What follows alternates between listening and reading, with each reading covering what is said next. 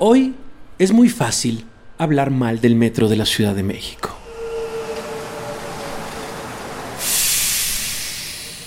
De lo incómodo, de lo inseguro, de lo necesario para 5 millones de usuarios diarios. Y es muy fácil, porque la tragedia de la noche del 3 de mayo de 2021, el colapso de la línea 12, partió para siempre la vida de los capitalinos. Sin embargo, el desplome llegó desde mucho antes de ese accidente. Hace décadas que la arteria subterránea que mueve la ciudad luce vieja y con achaques. Pero, ¿en qué momento el metro dejó de ser un símbolo de modernidad? ¿En qué momento comenzamos a normalizar cada una de sus fallas? Yo soy Javier Risco y esta es la historia de cuándo comenzó el derrumbe del metro. Gato Pardo presenta. Siempre hay un punto de inflexión. Siempre hay una vuelta de tuerca. De una empresa ¿En qué momento? ¿En qué hacer momento? grandes túneles para sacar el agua. en que sucedió el accidente. ¿En qué momento el metro de México pasó de ser un signo de modernidad a uno de calamidad? Este es un podcast de Gato Pardo.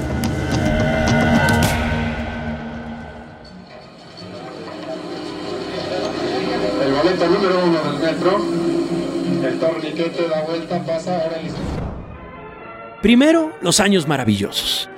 Es 4 de septiembre de 1969, el día de su inauguración. por donde hace dos años no existía más que un subsuelo arcilloso, compresible, casi líquido, corren hoy estos trenes, encerrados en 12 y medio kilómetros de sólido túnel. Dos años de intensa... El presidente mexicano Gustavo Díaz Ordaz anunció en su informe de gobierno de 1967 que la construcción del metro costaría más de 2.500 millones de pesos y que para esa fecha ya se habían invertido 1.530 millones y con ese anuncio se ganó el boleto 0001. El presidente condujo el convoy de Candelaria a San Lázaro. seguro, veloz, cada vez más extendido en el subsuelo de nuestra ciudad, el metro abolirá para siempre. En su interior las estaciones sobrias y bellas ofrecen al pasajero todos los detalles de comodidad y protección necesarios. Puedo decirles muchas cosas de lo que significó el metro en sus inicios, pero nadie lo retrató mejor que Chava Flores. Voy en el metro, que grandote, rapidote y segurote. Qué diferencia del camión de mi compadre Quilemón. Era la modernidad. También lo dice el escritor Rafael Pérez Gay. si la Ciudad de México se caracterizaba por algo, era por el metro. Y el metro era un sistema de transporte rápido, seguro y moderno. Es decir, nos acercábamos al progreso y eso nos daba la falsa sensación de cierta ventaja sobre otros lugares de la República Mexicana.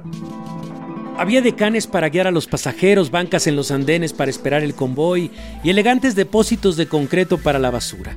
Dice el urbanista Bernardo Navarro que se consideraba una atracción turística. El metro en sus orígenes era incluso un lugar de paseo los domingos por el orgullo que le causaba a las familias mexicanas. Había familias que decían, porque no les quedaba el metro, ¿sí? O sea, en su cotidianidad. Vamos a hacer un viaje en el metro. Uno iban sentados, iba limpio, estaba nuevo. Era muy bonito. Esto era, esto fue. La ciudad y el metro vivían una auténtica luna de miel. Pero el 20 de octubre de 1975 vino el primer desencuentro, o en palabras más precisas, la primera catástrofe. 31 muertos y decenas de heridos por un choque en la estación Viaducto.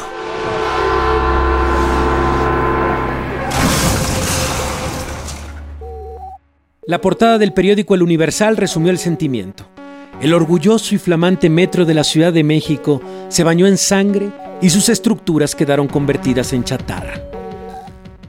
La estructura tuvo que evolucionar. Uno de sus principales cambios fue el sistema de piloto automático para controlar la circulación de los trenes, una especie de cerebro computarizado que controlaba el subterráneo. Y con esa nueva herramienta, la tragedia no detuvo la expansión. Gerardo Ferrando, director del sistema colectivo entre el 83 y 91, lo recuerda bien. Era el México heredero de los petrodólares y la administración de la abundancia.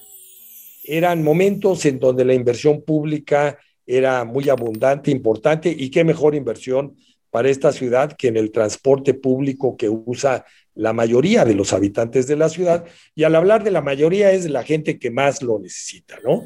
Durante la administración de Ferrando, el metro creció a 10 líneas y duplicó su longitud, de 79 a 157 kilómetros. A mediados de los 80, el metro sobrevivió al terremoto, pero la fotografía de moderno ya empezaba a perder el color.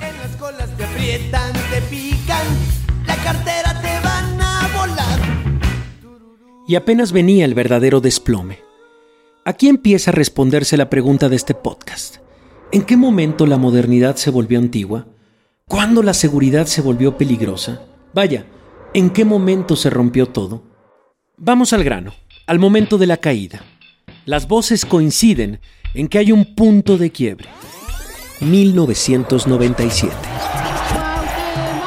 Aquí tenemos a nuestro jefe de gobierno, Cuauhtémoc Cárdenas. de raíz y cambiar al gobierno de nuestro de diciembre de 1997. Un grupo armado asesinó a sangre fría a 15 niños, a 9 hombres y a 21 mujeres, entre ellas algunas embarazadas. Era mi deber actuar con toda decisión para enfrentar la emergencia. Así se hizo y nunca lo lamentaré. ¡No al Fobaproa! ¡No al Fobaproa!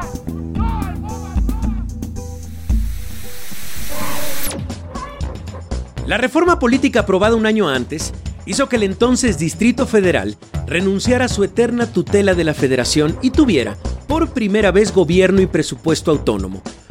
Bernardo Navarro, coordinador del Observatorio de Transporte de la Universidad Autónoma Metropolitana, empieza a explicar las consecuencias. Varios sexenios, la deuda de la Ciudad de México era la deuda del metro.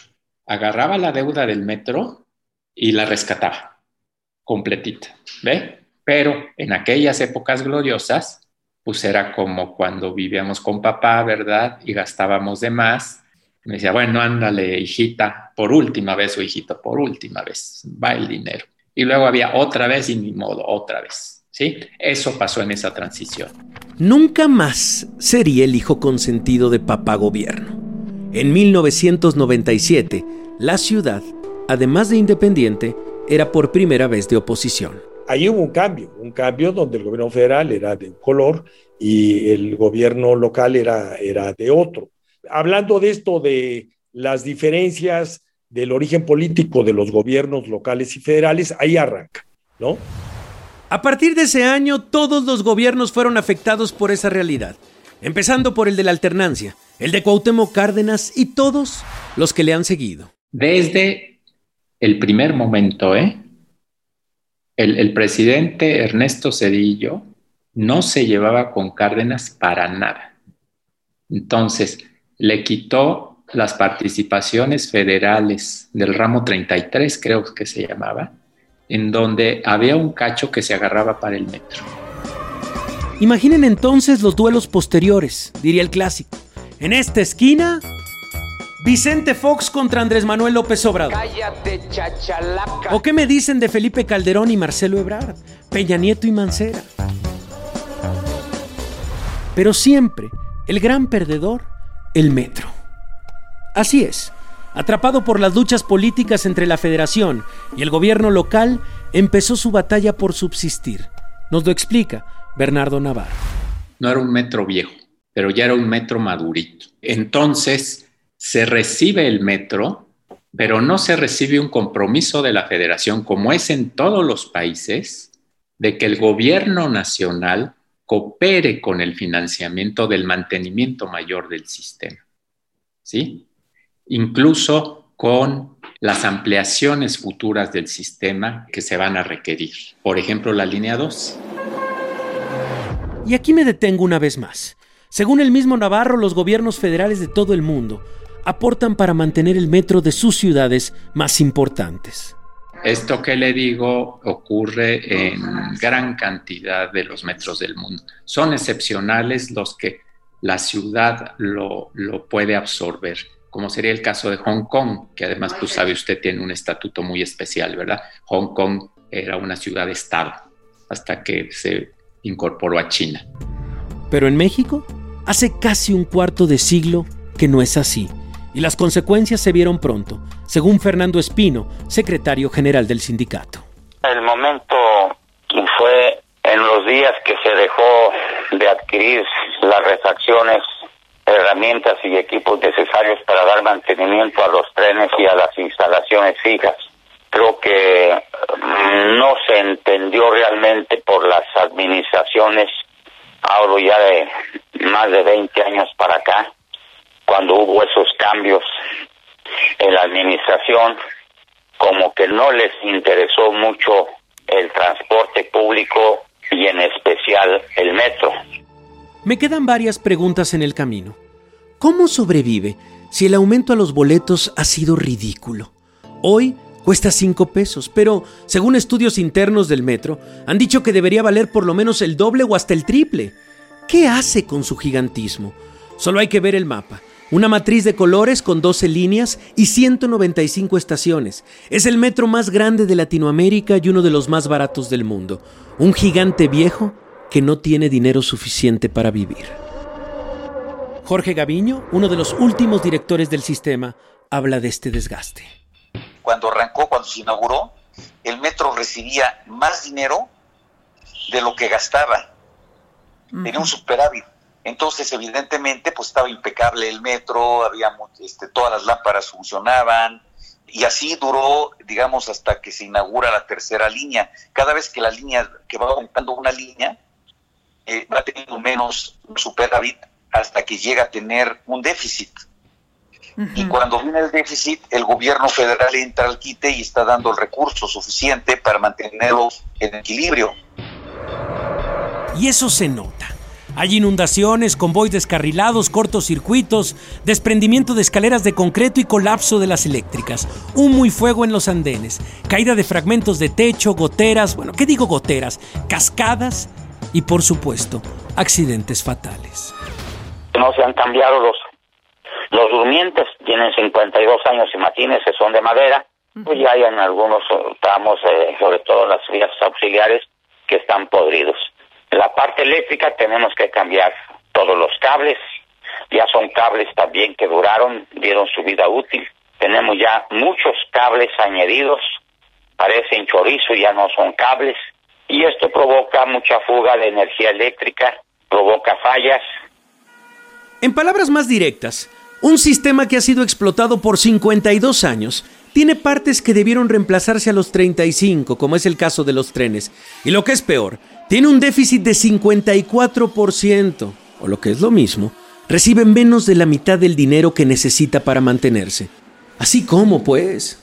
Empezamos a tener problemas de refacciones, de limpieza, quizá inclusive. Bueno, eso se refleja hasta los focos, ¿no? Empiezo a tener problemas, pero, pero eso, este, nos empezamos a comer los activos del sistema. Sí, lo que se vive hoy es una hazaña surrealista. La música otra vez nos brinda la fotografía. Me metí en un vagón del metro y no he podido salir de aquí.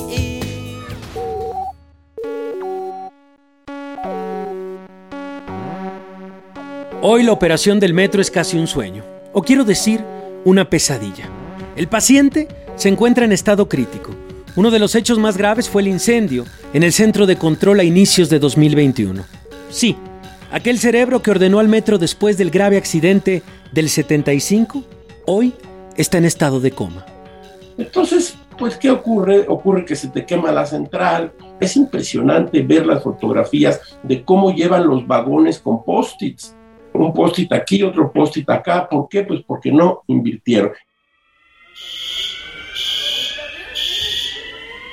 Con todos los desperfectos y citando al siempre célebre Galileo Galilei, y sin embargo se mueve. Esto gracias a los hombres y las mujeres que trabajan en él. Y esto conmueve a cualquiera. Hay muchas historias de heroísmo diario. Bueno, en el caso de los trenes tenemos que quitarle a unos trenes piezas para ponérselas a otros. Que no nos queda otra de las herramientas. Como ya no hay herramientas para esos trenes, tenemos que, hacer nuestras propias herramientas y utilizarlas para pues darles el mantenimiento que necesitan.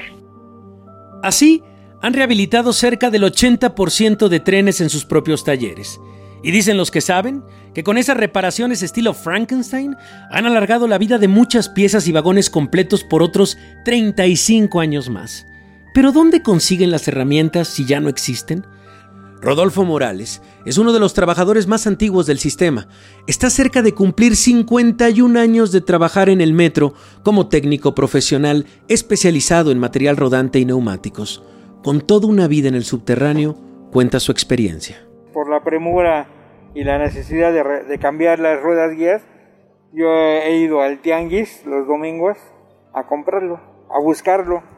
Y si encuentro algo que más o menos me sirva, lo compro y lo adapto.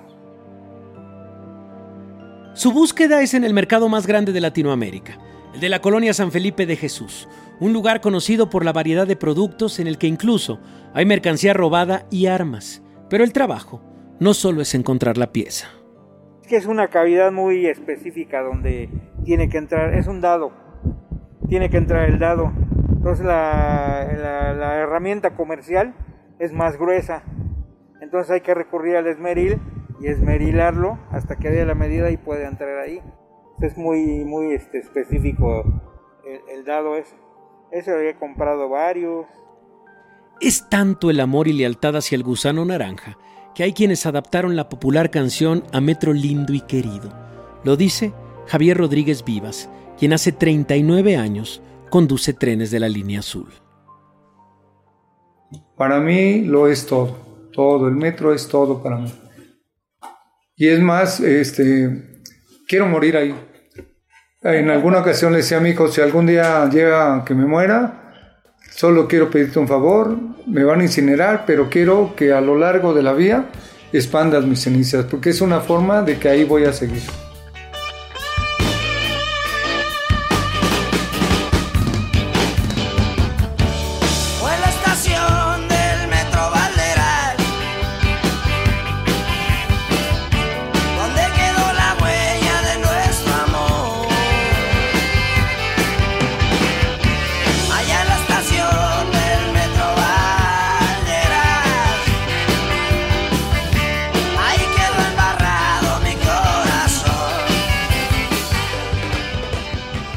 Y ese es verdadero amor, que es eterno.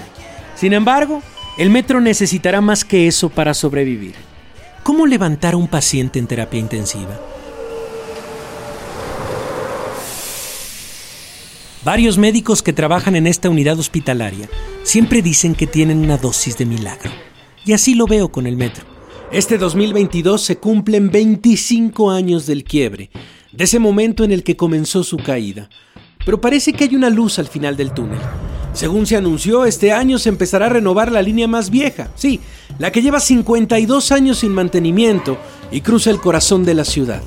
Los trabajos de renovación de la línea 1 durarán hasta 2024 y mientras tanto, los usuarios tendrán que buscar alternativas de transporte, dolores necesarios de la modernización. Presupuesto autónomo y un gobierno federal que olvidó a su hijo pródigo colores partidistas encontrados, voluntad política cero. Ahí están las razones. Esa es la raíz de un sistema que se desmorona con el paso de los días.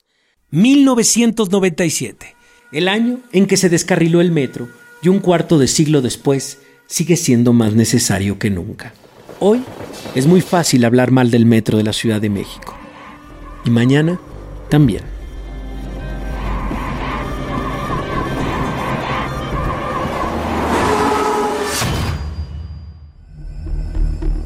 Este es un podcast de Gato Pardo. La idea original es de Javier Risco, quien además de la locución también participó en la dirección junto con Cecilia García y en el guion junto con Olga Trujillo. La investigación corrió a cargo de Claudia Altamirano con el apoyo de Iraís Ponce. Coordinación editorial de Cecilia García Muñoz. Grabación, edición y postproducción Gloria Hernández.